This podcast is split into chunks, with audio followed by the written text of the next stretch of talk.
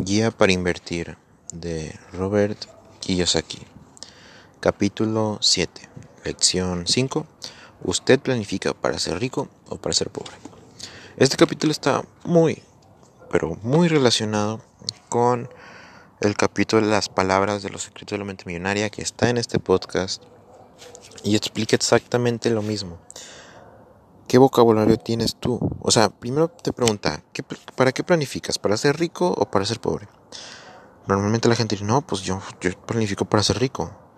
Pero, ¿utilizas palabras de rico? ¿Hablas como los millonarios? ¿O hablas como la gente pobre? Dices, como es como el dinero no crece en los árboles, como este ganar mucho dinero es difícil, como es que no hay oportunidades. ¿Me explicó? Ese tipo de vocabularios te están llevando hacia la pobreza. Y eso es súper, súper cierto. Las palabras sí, sí, sí te llevan a un resultado. Todo eso está bien explicado y bien aterrizado en, como ya les dije, el capítulo de las palabras de los secretos de la mente millonaria. ¿Por qué? Porque los pensamientos de acciones, acciones y resultados ya se saben en ese rollo.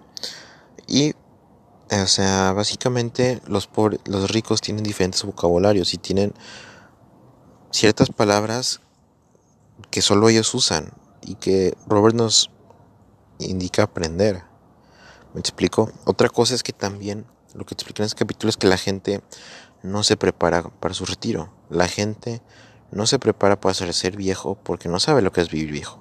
Y aunque tú ya tengas tu retiro bien cubierto y todo, todavía no eres rico. Como dice este Carlos Muñoz, o sea, tú debes de pensar libertad financiera para 200 años.